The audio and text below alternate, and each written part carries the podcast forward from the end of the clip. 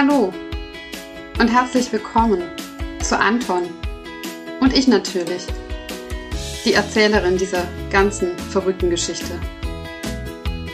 Mein Name ist Elke. Ich bin 43 Jahre alt.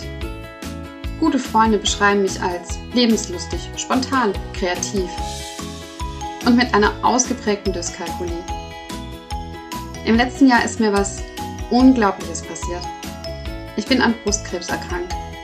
Triple negativ. So ein Mist. Ich bin's Anton. So hat er sich vorgestellt. Er hat sich einfach so in mein perfektes Leben geschlichen und mir, mir hat's die Schuhe ausgezogen.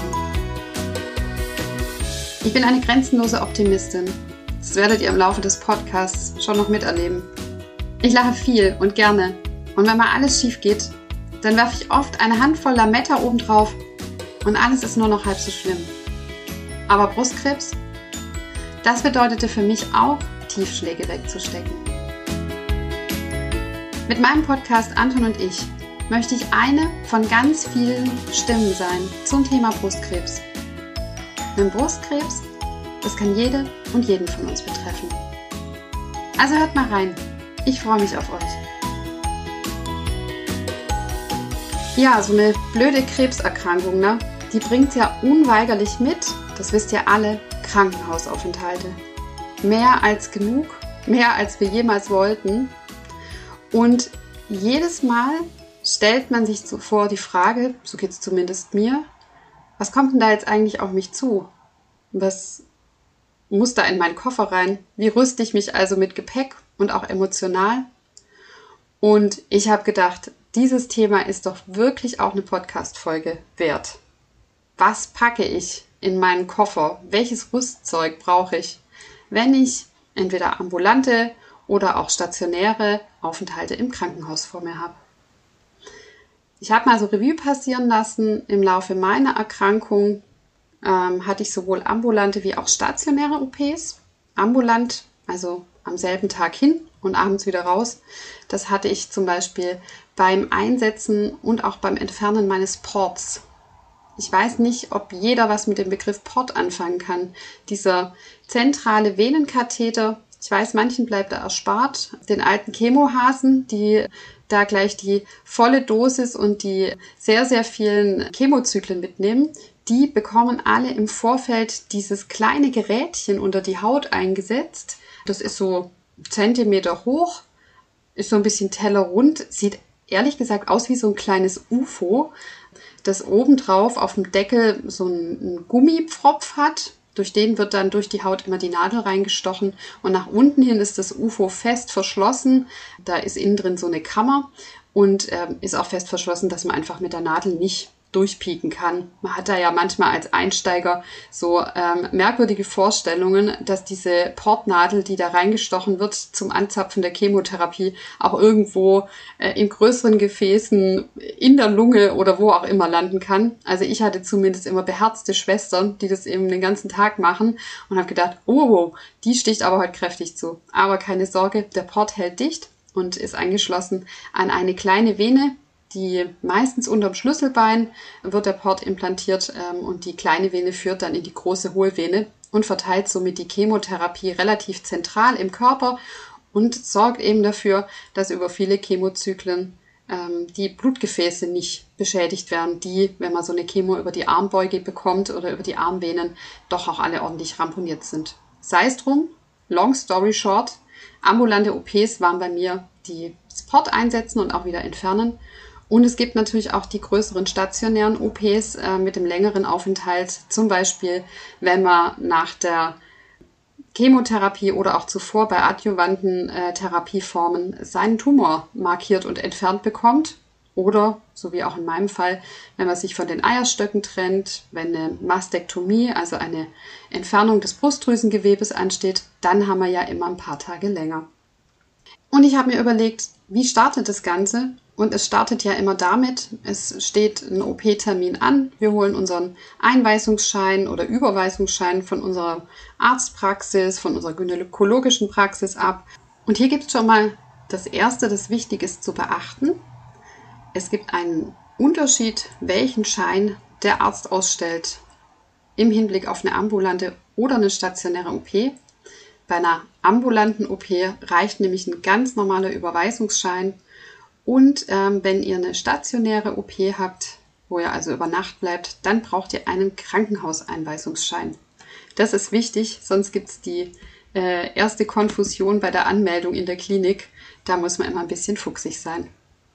Genau, was ist auch wichtig, wenn man sich dann in der Klinik vorstellt, egal ob ambulant oder stationär, falls das nicht die Klinik ist, in der ihr schon ganz viele Behandlungen hattet oder falls, und das kommt leider immer noch auch häufig vor, die einzelnen Abteilungen nicht digital miteinander verknüpft sind und ihr nicht in eurem Behandlungsbereich, in dem ihr bisher oft wart, den, ähm, bei mir war es zumindest den orangenen Leitsordner unter den Arm geklemmt bekommt, dann ist es immer total clever, Arztberichte und ähm, Untersuchungsberichte, Ergebnisse von ähm, relevanten MRTs, CTs oder was ihr da auch immer so habt, einfach schon in Kopieform mitzunehmen.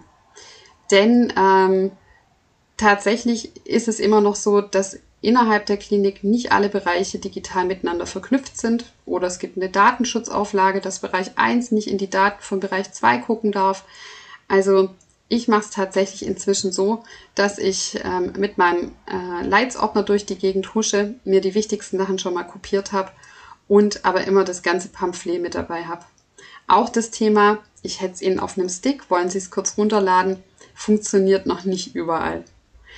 Was auch wichtig ist, außer ihr seid da sehr, sehr sattelfest, aber bei mir sind es inzwischen so viele Medikamente, dass ich meinen Medikamentenplan auch immer als Kopie mit dabei habe und den dann einfach da lassen kann.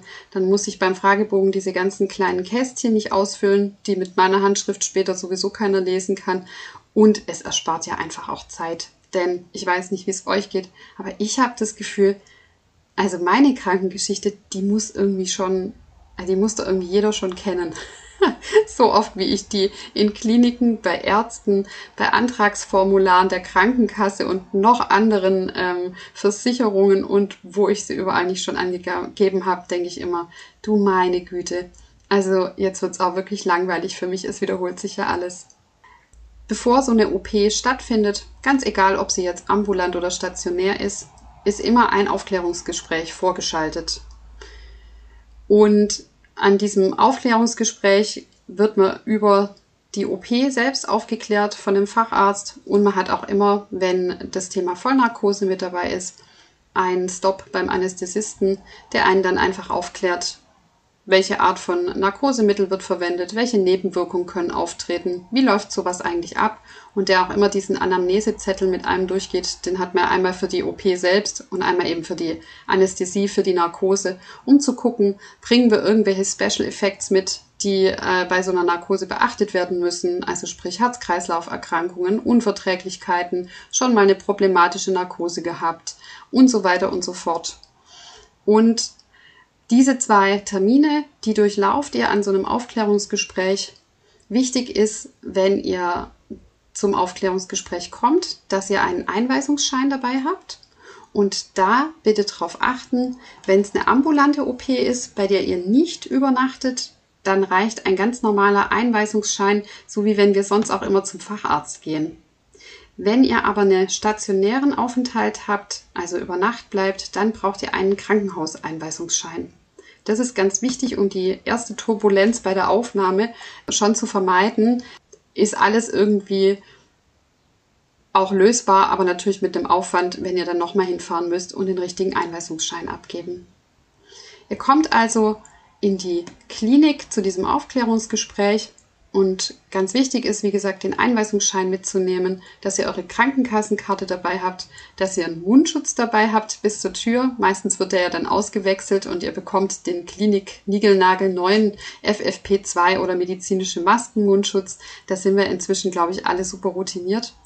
Was ich immer merke, bis man durch dieses ganze Aufnahmepamphlet durch ist, ähm, bei mir in der Klinik ist es so, man muss erst durch die äh, Corona-Abklärung durch. Mit dem Zettel habe ich Symptome, bin ich geimpft, bin ich genesen, ähm, bin ich getestet. Dann ziehe ich immer eine Nummer und warte nochmal, um an der zentralen Aufnahme mich dann anzumelden. Das dauert alles ganz schön Zeit Und von daher, das wisst ihr alle, rechtzeitig kommen ist tatsächlich der Zaubertrick. Dann dauert es auch für alle anderen, die nach euch dran sind, nicht so lang, als wenn sich der Zeitplan schon verschiebt. Und ich plane inzwischen immer 20 Minuten früher ein, um durch dieses ganze Erstaufnahmepamphlet durchzukommen und dann rechtzeitig bei meinem Termin auch im richtigen Stockwerk und im richtigen Gebäude zu sitzen. Was die ähm, Arzthelferinnen, die diese Aufnahme dann im Bereich machen oder auch die Ärzte extrem schätzen, ist, wenn man seine Arztberichte dabei hat. Und am besten schon in Kopie alle relevanten Berichte, dass man die denen einfach geben kann. Also bei mir in der Klinik, die sehr fortschrittlich ist in Bezug auf medizinische Leistungen, ist das Thema Digitalisierung irgendwie noch nicht so weit. Das heißt, ähm, ich habe auch schon versucht, denen einen Stick, einen USB-Stick mitzubringen mit meinen Unterlagen drauf. Da sind die einfach noch nicht so weit. Auch per E-Mail zuschicken ist mit Datenschutz manchmal schwierig.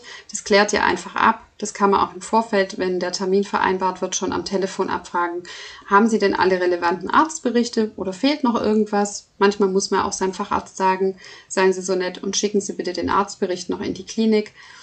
Das einfach vorher abklären. Ich bin manchmal noch ein bisschen erstaunt, wenn man in derselben Klinik durch verschiedene Bereiche und Abteilungen schon durch ist, dass die untereinander aber oftmals eben nicht vernetzt sind und ähm, dann öffnen die die digitale Akte und da steht eben nur das drinne, was der Bereich hat und nicht das aus den anderen Bereichen, in denen man gefühlt ja auch schon ewig unterwegs ist. Auch gut ist, ihr bringt euren aktuellen Medikamentenplan mit. Ich finde es immer viel einfacher, als das Ganze dann in den Anästhesiebogen reinzukritzeln und in den Aufklärungsbogen von der Operation.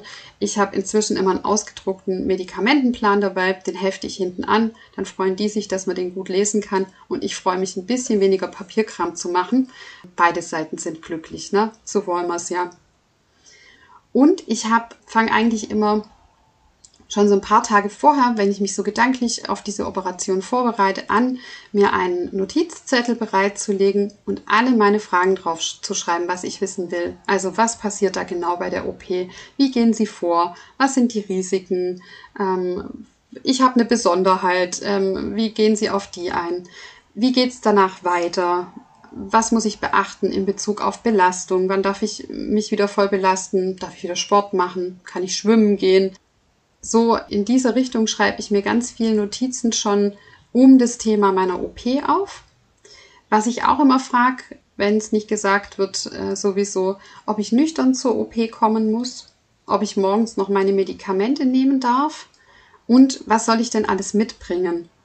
Also brauche ich irgendwie ein Kissen, eine Decke, äh, bestimmte Socken, bestimmte Schuhe, was auch immer, wie viel Platz ist im Schrank. Das finde ich bei ambulanten OPs manchmal höchst spannend, wenn ich da schon mit meinem Survival-Rucksack, hatte ich ja mal in der Chemotherapie erzählt, den schleppe ich natürlich auch zu so OPs mit. Es könnte ja auch furchtbar langweilig werden. Also da ist die Frage, kann ich den einschließen? Wie sieht's mit Wertgegenständen aus? Die lasse ich in der Regel immer bis auf meine, meine Uhr oder Manchmal lasse ich auch die daheim und nehme nur mein Handy mit. Also ich lasse da alles an Schmuck und Perlen und Diamanten einfach besser mal zu Hause. Dann auch die Frage, wie lang dauert denn eigentlich die OP? Wann muss ich genau da sein am OP-Tag und wo muss ich denn eigentlich hin? Bei mir im Uniklinikum, das ist wirklich ein Labyrinth. Da lohnt sich ganz, ganz genau zu wissen, welche Straße, welche Gebäudenummer, welches Stockwerk, welche Abteilung. Sonst ist man da äh, lost in space. Auch die Frage bei ambulanten OPs vor allem, bin ich denn nach der OP fahrtauglich? Also kann ich alleine kommen und alleine wieder gehen? Ihr kennt es ja alle, die Angehörigen dürfen im Moment nicht rein in die Kliniken, die sitzen dann irgendwo vor der Klinik und warten so vor sich hin. Da vielleicht auch am Aufklärungstag einfach schon die ähm, Kontakttelefonnummer und den Ansprechpartner abgeben, der einen dann auch abholt, dass dann der Fachbereich anrufen kann und man nicht selber irgendwie noch verwickelt und verbunden mit der roten ähm, OP-Farbe am Körper da gucken muss, dass man seinen Fahrdienst anruft. Oder auch brauche ich ein Taxi, ist ja für viele auch ein Thema. Und da habe ich die Erfahrung gemacht, ich lasse mir das immer bei diesem Aufklärungsgespräch in der Klinik schon bestätigen, dass ich nicht fahrtauglich bin und deswegen ein Taxi brauche. Und dann kann ich dieses Schreiben an meine Krankenkasse einreichen, um den Antrag zu stellen auf Fahrdienst. Was habe ich noch in meinem Survival-Rucksack ähm, für hauptsächlich eine ambulante OP? Ich nehme immer was zum Lesen mit. Ich lade mir zu Hause immer schon einen guten Podcast runter Und ich nehme immer noch, wenn ich darf, und das ist bei allen OPs, die keine Vollnarkose haben, möglich, ich nehme was zu trinken mit und was ganz Leichtes zum Essen. Also meistens habe ich so ein, so ein Marathonriegel in, in der Tasche, weil ich finde, emotional sind auch kleine OPs manchmal ein Marathon. Und ähm, dann habe ich einfach was zu trinken dabei, was zu essen. Oftmals gibt es in den Kliniken schon die Möglichkeit, sein Getränk aufzufüllen. Dann nehme ich inzwischen nur noch eine leere Flasche mit und fülle mir da schön das ähm, Tafelwasser mit Kohlensäure ab. Was man immer braucht an solchen Aufklärungstagen und auch an OP-Tagen ist das Thema Zeit. Ich weiß, wir sind alle super nervös am OP-Tag. Was passiert da jetzt? Ähm, noch bin ich irgendwie fit und noch tut mir nichts weh. Und nach so einer OP, das kennt ihr ja alle, kommt mal raus und denkt, also irgendwie war es davor jetzt schöner, jetzt tut mir irgendwie alles weh. Dennoch also wenn ein dieses, jetzt bin ich aber schon eine halbe Stunde nach meinem eigentlichen, äh, nach meiner OP-Uhrzeit und warte hier immer noch, wenn ein das unruhig macht, das ähm, bringt so einen ganzen Laden ziemlich durcheinander. Ich kenne das auch, ich habe bei manchen OPs ist mir das völlig schnurz, weil ich denke, es passiert heute nicht viel mehr aus der, der OP und die nächsten Tage liege ich irgendwie auch platt dann ist es mir auch Wurst. Und manchmal macht es mich auch ganz unruhig, wenn dann einfach auch was ansteht, was einen emotional oder auch körperlich belastet. Aber ich kann nur sagen, die Damen und Herren in diesen äh, OP-Bereichen, die rennen sich wirklich die Hacken aus den Beinen, denn die wissen auch, ich kann erst Feierabend machen, wenn der letzte aus der Bahre wieder raus ist, aus der OP, aus dem OP-Raum und eben auch aus dem Aufwachraum. Und von daher geht davon aus, ähm, dass die das im Blick haben und euch auch nicht vergessen. Man darf dennoch ab und zu mal nachfragen, aber ähm, da einfach auch diese innere Ruhe mitzubringen, zu sagen, jo, also ich bin eigentlich um 8 Uhr stehe ich auf dem OP-Plan, jetzt ist es 10, dann ist es halt so. Und sich da einfach genügend zum Lesen und zum Ablenken mitzubringen. Ich nehme mir, wenn ich so eine ambulante OP habe, ich weiß nicht, ob ihr das auch schon hattet, wo man dann echt auf so einer kleinen Notfallliege liegt, mit der dann auch in den OP-Raum geschoben wird und danach zum äh, nochmal ein bisschen sammeln und wieder aufpäppeln auch noch auf dieser OP-Liege liegt, auf dieser kleinen schmalen. Ähm, da nehme ich mir gerne ein eigenes Kissen mit und eine eigene Decke, weil für mich hat es immer was familiäres. Wichtig ist einfach nochmal dran zu denken, auch wenn eure Krankenkasse diese Fahrten zur Klinik ähm, nicht übernimmt, da sind manche echt hakelig, kann ich meine auch ganz vorne mit anführen, dann trotzdem immer die Kilometer aufschreiben, weil ihr könnt die steuerlich alle geltend machen. Also Wegstrecke notieren, nochmal notieren, was äh, da gemacht wurde, dass man das einfach ähm, oder in, in welcher Klinik was passiert ist und auch den Zettel von den Parkgebühren aufbewahren. Das könnt ihr in eurer Steuererklärung alles geltend machen. An so einem ambulanten OP-Tag lohnt sich immer bequeme Kleidung anzuziehen. Also was ihr wisst ja alle, wir wechseln ja da immer sehr schnell vom, äh, ich komme als normaler Mensch rein und steige dann in mein Flügelhemdchen und in die Netzunterhose und in diese Fashion-OP-Socken. Dennoch ist es so, dass ihr da ja irgendwann auch wieder raus dürft nach der OP und dann lohnt sich einfach, das wisst ihr alle, bequeme Kleidung. Also irgendwie eine Jogginghose, in ihr, die ihr gut rein und rauskommt, wenn es irgendwie OPs an der Brust sind, dann lohnt sich immer ein weiteres T-Shirt oder Oberteil zu haben, in das man einfach gut wieder reinkommt, ähm, dass man gut über den Kopf bekommt. Schuhe, in die man einfach rein und rauskommt. Ich denke da echt an mein äh, Sneakers-Debakel mit nagelneuen Sneakers, wo ich die Bändel irgendwie, also ich, ich konnte die so schwer binden und ich kam kaum in die rein. Also es muss ja jetzt nicht der Schuh von, von Oma Hulda irgendwie aus dem Altenheim sein mit dem Klettverschluss, aber irgendwas, wo man gut rein und rauskommt. Ich finde, es ist auch völlig legitim, einfach Crocs anzuziehen. Ich nehme mir immer einen kleinen Kulturbeutel mit, wo ich einfach ein Deo mit drin habe, ein Waschlappen mit drin habe, noch mal eine Zahnbürste mit drin habe, vielleicht irgendwie eine, eine Handcreme irgendwie, die ich gerne mag. A ist man dann beschäftigt und B kommt man ja echt manchmal aus diesen OPs raus und wartet dann noch eine ganze Zeit oder geht da rein und denkt, oh, ich glaube, ich brauche vorher noch mal ein Deo oder ich möchte mich gerne mit dem Waschlappen einmal irgendwie übers Gesicht und über den Körper wischen. Also das habe ich immer mit dabei. Da ich Podcast höre, nehme ich mir auch immer eine Powerbank für mein Handy mit. Denn es gibt nichts Schöneres, als dass das Handy dann irgendwie in der Akkuladung schon ganz schwach ist und dann denkt man, na Miste. Und es lohnt sich auch, wenn ihr irgendwie Musik anhören wollt oder einen Podcast anhören wollt, den vorher zu Hause aufs Handy runterzuladen, weil so habe ich die Erfahrung gemacht, die Klinikmauern immer relativ wenig WLAN hergeben. Und wenn ihr nicht gerade euch ein WLAN dann kauft für einen Tag, dann lohnt sich das einfach, die Sachen runterzuladen und dann einfach ohne mobile Daten die Sachen gut anhören zu können. Wertgegenstände zu Hause lassen, alles in, finde ich, recht clever in eine möglichst schmale Tasche oder einen Rucksack zu packen, weil oft im Zimmer wenig Platz ist. Ich erinnere mich an diese ganz kleinen, schmalen Schränke, die oft bei ambulanten OPs in diesen Räumen drin sind, wo tatsächlich also nicht mal der Kulturbeutel richtig reinpasst. Und wenn man seine Sachen da einfach verschließen möchte, äh, während man in der OP ist, dann lohnt sich das, ein schmales Beutelchen oder eine schmale Tasche zu haben. Der Schwenk zu längeren OPs und Aufenthalten. Bei mir war das zum Beispiel bei der brusterhaltenden OP, also wo das Tumorbett entfernt wurde, in dem der Tumor ursprünglich vor der Chemotherapie war. Oder die beiden Mastektomien, die ich hatte und ähm, die Entfernung der Eierstöcke. Da war ich mehrere Tage im Krankenhaus und da wird das Täschchen ja dann von einem kleinen Rucksack ein wenig größer, bei mir zumindest, als, ach, ich nehme lieber ein bisschen mehr mit, wer weiß. wird es ja dann schon um einiges größer. Auch da ist es so, ähm, die Unterlagen sind natürlich wichtig, Arztberichte und äh, Einweisungsschein muss mit dabei sein, dieser Einweisungsschein in die Klinik und die Krankenkassenkarte. Mundschutz habe ich tatsächlich auch einen ganzen Stapel mitgenommen. Das äh, bietet sich einfach an. Ich habe dann zwar jeden Tag einen neuen bekommen, aber sicher ist sicher.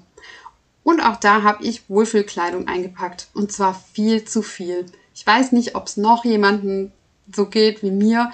Also ich weiß auch nicht, wie ich da gepackt habe. Man ist vielleicht emotional da echt auch ein bisschen belastet. Aber ich habe gepackt, wie wenn ich in Urlaub gehe. Also für jeden Tag irgendwie eine frische Hose und frisches Oberteil. Dann wusste ich nicht lieber lang oder lieber kurz. Long story short, ich hatte viel zu viel Klamotten dabei, die ich gar nicht gebraucht habe. Was ich wirklich gebraucht habe, ist wieder meine Jogginghose. Ich habe zwei Schlafanzüge mitgenommen. Ähm, da schwitzt man doch den einen mal durch und meistens nach einer OP, wenn man so schön in diese rote Desinfektionsfarbe eingetaucht ist, dann färbt die auch immer ein bisschen auf den Schlafanzug ab. Und ähm, da habe ich also zwei mitgenommen. Ich habe mir eine Strickjacke mitgenommen. Das finde ich eh den Tipp des Jahrhunderts, die Strickjacke, die für alles gut ist. Für ich gehe zu Untersuchungen, für ich werde in den OP reingefahren und bin oben schon halb ohne, für ich sitze tagsüber in meinem Bett und es zieht so ein bisschen. Dann kann ich die Strickjacke auch einfach über einen Schlafanzug anziehen. Ich habe mir zwei weitere T-Shirts noch mit auf die Liste geschrieben und mit eingepackt und da hat mir tatsächlich das kurze T-Shirt total ausgereicht. Denn wenn ich ja dann auch mein Zimmer verlasse, kann ich ja immer noch den bildhübschen Morgenmantel drüber werfen. Und dann ist es mir drunter im langen T-Shirt einfach auch viel zu warm. Ich habe mir einfach Crocs mitgenommen, also diese gummiartigen Garten- und Hausschuhe, die mit diesem weichen Material. Es geht auch die Adilette, aber ich finde einfach ähm, Schuhe aus Plastik, in die man gut reinschlüpfen kann, die man sowohl zum Schreiten durchs Zimmer, wie auch zum Schreiten zu Untersuchungen, wie auch zum Duschen mal verwenden kann und danach einfach schnell trocknen kann, das hat mir zumindest völlig ausgereicht. Also ich bin mit meinen Straßenschuhen ins Zimmer gegangen, habe die in den Schrank gestellt und ich bin, glaube tatsächlich immer mit meinen Crocs nach Hause gegangen, weil so what? Wer ruft denn da auf der Straße? Hey, die hat Crocs an. Das ist ja voll peinlich. Das ist doch Quatsch. Ich habe nach den Brust-OPs, ja, das waren ja alle drei, brusterhaltend und die zwei Mastektomien, habe ich einen Kompressions-BH tatsächlich in der Klinik schon angepasst bekommen. Da kommt dann die nette Frau vom Sanitätshaus mit ihrem großen Koffer und stellt einem da noch völlig im Tilidin-Wahn der Narkose ähm, ein paar hübsche Modelle für Kompressions-BHs vor. Und ich durfte mir da zwei Modelle aussuchen, die bis auf die Rezeptgebühr meine Krankenkasse übernommen hat. Und ich bin in einen der beiden dann da auch schon reingeschlüpft. Also ich weiß, bei meinen Brust-OPs ähm, war es so, da ist man eh am ersten Tag, so war es zumindest bei mir, noch komplett bandagiert. Und am zweiten Tag lüftet man dann das Geheimnis und sagt, oh wow, aha, mh, so sieht's jetzt also aus. Und kriegt dann gleich den Kompressions-BH angepasst. Und das ist eigentlich auch ganz praktisch. Von daher da könnt ihr euch im Vorfeld auch schlau machen im Vorgespräch, ob denn jemand vom Sanitätshaus kommt und euch ein Kompressions-BH anpasst. Ihr könnt euch natürlich auch ein Sport-BH von zu Hause mitnehmen. Eine Nummer größer ist immer ganz praktisch, wenn man einfach noch Schwellung am OP-Bereich hat. Ich weiß nicht, ob es das bei euch gibt, das allseits beliebte herzförmige Kissen. Ich hatte da wirklich den Luxus, dass von der Krebshilfe eine nette Dame zu mir ins Zimmer kam und mir dieses herzförmige Kissen einen Tag nach meiner OP überreicht hat. Das ist nicht nur hübsch, sondern es ist auch mega praktisch, denn nach so einer Brust-OP hat man ja immer eine Schwellung am OP-Bereich und dieses Kompressionskissen lässt sich in seiner Herzform, also am, an der oberen Pike, prima in die Achselhöhle drücken, da ein bisschen Luft lassen, nicht so weit hochdrücken, sonst staut es ganz ordentlich, aber mit so einer halben Handbreit Abstand das einfach an der Stelle in die Achselhöhle drücken, unter den Arm nehmen, wo die Operation war. Ich fand, das tut ziemlich gut, weil ein bisschen Kompression drauf kommt und die Schwellung nicht so stark wird. Man hat auch das Gefühl, dass der OP-Bereich geschützt ist und es ist einfach saugemütlich. Also ich habe mich über dieses Herzkissen mega gefreut und finde die Aktion einfach auch toll, dass Damen und Herren in der Selbsthilfe für uns an Brustkrebserkrankte diese Herzkissen nähen und uns kostenfrei in der Klinik einfach mit einem netten Täschchen schenken. Was ich von denen auch bekommen habe, und da lohnt sich es aber auch, sich mit einem doppelten Boden abzusichern, ist ein Täschchen für meine Drainagen. Also bei der brusterhaltenden Therapie hatte ich keine Drainage, aber bei meinen Mastektomien schon. Und da hängt ja dann ein langer Schlauch an einem runter, in dem die Wundflüssigkeit reinläuft, unten in so einen Redonbeutel.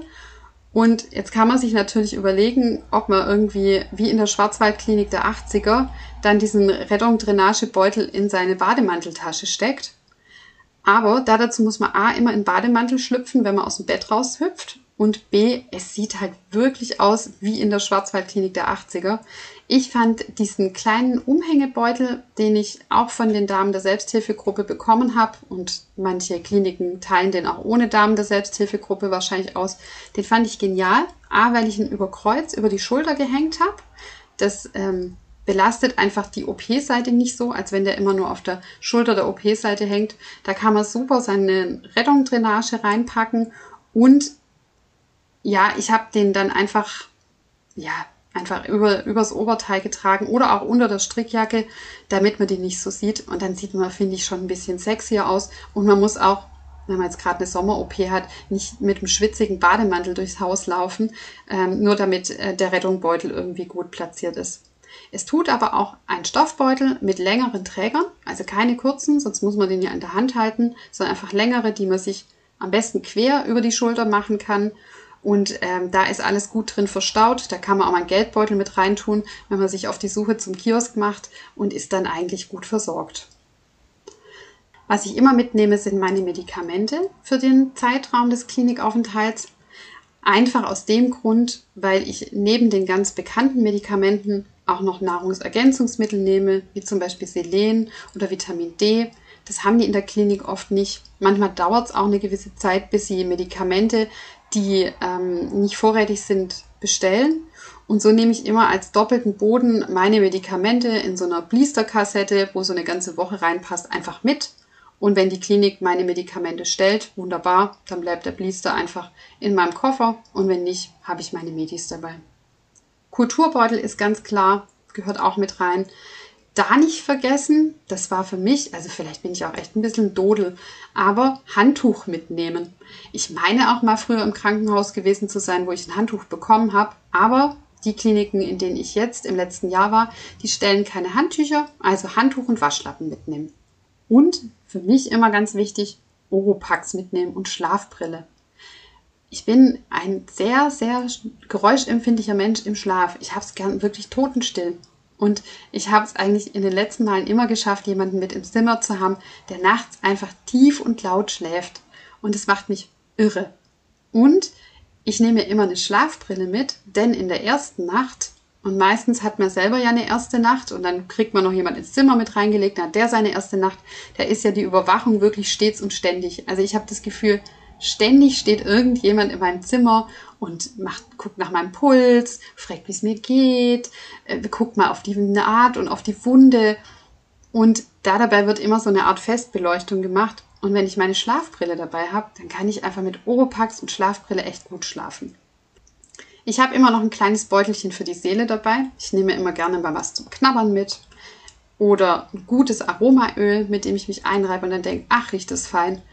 Oder ein Foto von meiner Familie. Handy- und Kabelsalat ähm, packe ich auch immer mit ein. Ähm, manchmal kriegt man so ein Fernsehen ans Bett. Das gibt es, glaube ich, inzwischen fast überall. Manchmal funktioniert es aber nicht richtig und dann habe ich tatsächlich immer, wenn es ein längerer Klinikaufenthalt ist, meinen Laptop dabei und ziehe mir zu Hause schon ein paar Filme auf den Laptop. Also somit, ihr wisst ja, ich bin immer die XXL Survival Taschentante. Bei mir ist halt alles drin. Ich nehme auch noch was zum Lesen mit, bisschen was Handarbeitliches, wenn ich dann Lust drauf habe. Und rolle somit an mit meinem Trolley. Und ganz ehrlich, ein Trolley ist echt eine ganz, ganz praktische Geschichte, weil wenn ihr, egal wo operiert seid, ist es die Brust, ist es der Bauchraum, ist es einfach nicht toll, eine Tasche zu schleppen. Und mit so einem Trolley kommt man einfach prima über ein Klinikgelände, kommt mit dem Aufzug die Stockwerke hoch und auch bis ins Zimmer und wieder raus, ohne dass man irgendwas schwer heben, also schwer, wie sagt man denn auf Hochdeutsch? Schwer tragen muss. So bei uns im Schwäbischen sagt man immer Hebe. Also hochheben, runterheben, alles heben. genau. Ja, was ganz äh, geschickt ist, wenn man in so einer Klinik morgens ankommt und wir haben ja alle die 20 Minuten Vorlauf eingeplant, man ist also aufgenommen ähm, und geht dann eigentlich auf dem Weg Richtung Station und Zimmer. Ich schnapp mir immer gleich so eine Telefonkarte mit einem WLAN-Passwort und einem TV-Zugang. Die gibt es ja meistens unten im Eingangsbereich. Vielleicht wird es in anderen Kliniken anders geregelt. Aber ich finde, das ist der Zeitpunkt, wo man nochmal schnell an diesem Automaten vorbeigeht und sein Geld einbezahlt. Und dann ist man eigentlich digital schon up to date. Ich richte mir dann auch immer tatsächlich mein Zimmer noch nett ein, so ein bisschen ankommen, wenn man die Zeit noch hat. Ich hatte auch eine OP, da habe ich anderthalb Stunden auf dem Flur auf mein Zimmer gewartet und hatte dann noch zehn Minuten, bis es wirklich in den OP ging. Da habe ich alles im Schnelldurchlauf einfach so die wichtigsten Sachen. Der Kulturbeutel und das Handtuch hängt im Bad.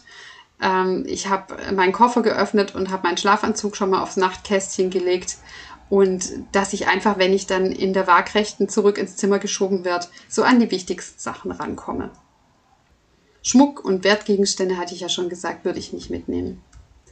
Und dann noch abschließend ein paar Sätze zur OP und vor allem zur Narkose, die uns ja manchmal so wahnsinnig Angst macht. Ne? Dieser Kontrollverlust, jetzt schießt mich hier jemand ab und dann bin ich nicht mehr Herr meiner Lage und irgendwas wird an mir operiert und machen die auch alles richtig und werde ich auch wieder wach.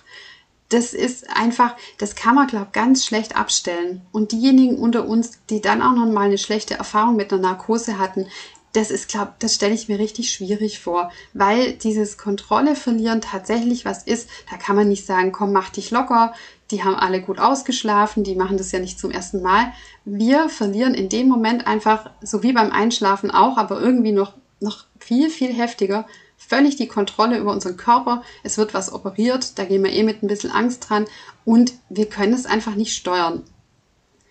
Und ich habe aber die Erfahrung gemacht, je besser ich mich im Vorfeld informiere, also auch bei der Anästhesie, wie läuft es, was sind da die Risiken, welche Medikamente spritzen sie denn ein, auch mit dem wirklich gut diesen Anamnesebogen durchgehe, gibt es irgendwelche Besonderheiten bei mir, habe ich schon mal ähm, eine blöde Erfahrung mit Narkosen gemacht, bin ich allergisch auf irgendwas, das gibt mir immer schon Sicherheit.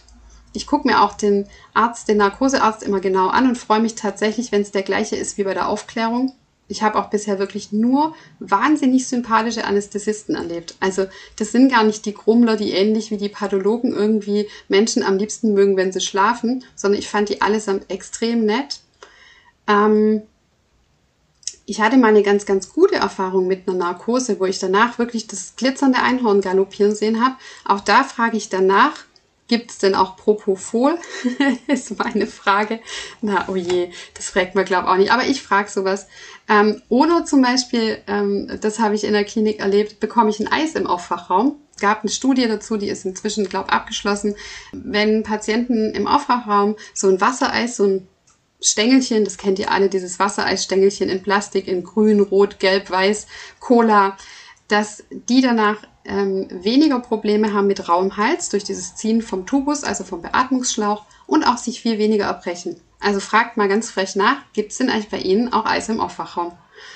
Ganz wichtig finde ich auch einfach mit dem Personal, dass man da in der Vorbereitungsschleuse zur OP wo man ja den Zugang gelegt bekommt und auch die, den Pulsmesser an den Finger ran bekommt und die Blutdruckmanschette umgelegt bekommt, mit denen sprechen und sagen, ich bin heute ganz schön nervös, erzählen Sie mir doch einfach, was Sie jetzt gerade machen, ähm, können wir ein bisschen schwätzen.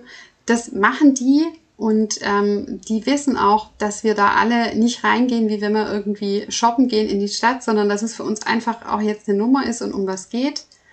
Man darf auch im OP-Raum sich die Leute sehr genau angucken und zum Beispiel auch den Wunsch äußern und sagen, ich bin sehr nervös, können Sie einfach bei mir bleiben oder ich habe es total gern beim Einschlafen, wenn Sie mir die Hand auf die Schulter legen. Oder, und das finde ich auch voll schön, ich habe da ein ganz, ganz tolles Narkoseteam äh, in meiner Uniklinik schon erlebt, die sagen zum Beispiel, ähm, stellen Sie sich mal einen wunderschönen Ort vor, wo Sie gerne in Urlaub hingehen, wo möchten Sie denn hin? Und dann schicken die einen gemeinsam nochmal mit ein paar Worten in diesen Urlaubsort. Ich weiß, bei mir war es damals Australien. Das war also wirklich herrlich, wie der operierende Arzt sagt, Mensch, ich sehe schon irgendwie den Strand und den roten Sand und das Meer. Und eine andere sagte, ich sehe Delfine hüpfen. Also es fand ich unglaublich. Also einfach redet mit den Leuten und sagt denen, ich bin nervös, ich brauche jetzt Folgendes. Der eine braucht gar keine Infos, der nächste möchte es ganz genau wissen. Der eine, dem tut eine Hand auf der Schulter gut, der andere findet es komisch aber sprecht da einfach mit den Leuten, die den ganzen Tag Menschen bekommen, die nicht alle sagen, yippie yay, Brust-OP, sondern die auch sagen, boah Mensch, ich könnte mir jetzt tausend Orte vorstellen, an denen ich lieber bin. Auch da das Thema mit der Strickjacke, das finde ich echt ganz, eine echt mega Idee. Man kann die ja morgens auch anziehen über sein Flügelhemd und dann wechselt man ja in der OP-Schleuse immer das Bett und dann lässt man die Strickjacke einfach in seinem Bett liegen und wechselt dann eben erst mit dem Flügelhemd ich finde, das hat in Bezug auf Würde, in Bezug auf Wärme, in Bezug auf Geborgenheit ganz viel Qualität. Und auch dazu noch, wenn ihr im Aufwachraum aufwacht, nach Schmerzmittel fragen, wenn ihr Schmerzen habt. Da nicht den Helden spielen, das wird auch nicht von alleine weniger Schmerz, sondern je schneller man dieses Schmerzmittel bekommt, desto entspannter ist man auch, desto mehr löst auch die Angst. Es muss keiner ein Held sein im Aufwachraum, sondern einfach sich melden. Dafür ist das Personal im Aufwachraum da und sagen, wenn man Schmerzen hat, ich habe Schmerzen, ich brauche ein Schmerzmittel dann finde ich auch das schließt eine OP gut ab, wenn man auch da nicht das Gefühl hat, ausgeliefert zu sein oder zu sagen, Mensch, ich bin aufgewacht, ich hatte so irre Schmerzen, ich habe es kaum ausgehalten, sondern auch da zu wissen, ich bekomme Hilfe. Das ähm, bringt auch Kontrolle zurück. Liebe Zuhörerinnen und Zuhörer, das war meine Podcast-Folge zum Thema Ich packe meinen Koffer, mein Rüstzeug fürs Krankenhaus. Ich hoffe, es war einiges für euch dabei wo ihr gesagt habt, ach, das ist doch mal eine gute Idee. Vielleicht habt ihr auch noch ganz andere Ideen und Beiträge. Schreibt mir wie immer sehr, sehr gerne. Und ich wünsche euch jetzt einfach eine gute Zeit. An welchem Punkt eurer Behandlung oder eures Lebens ihr auch gerade steht. Kommt gut durch, passt auf euch auf, lasst es euch gut gehen. Wir hören uns in 14 Tagen wieder bei Anton und ich. Tschüss!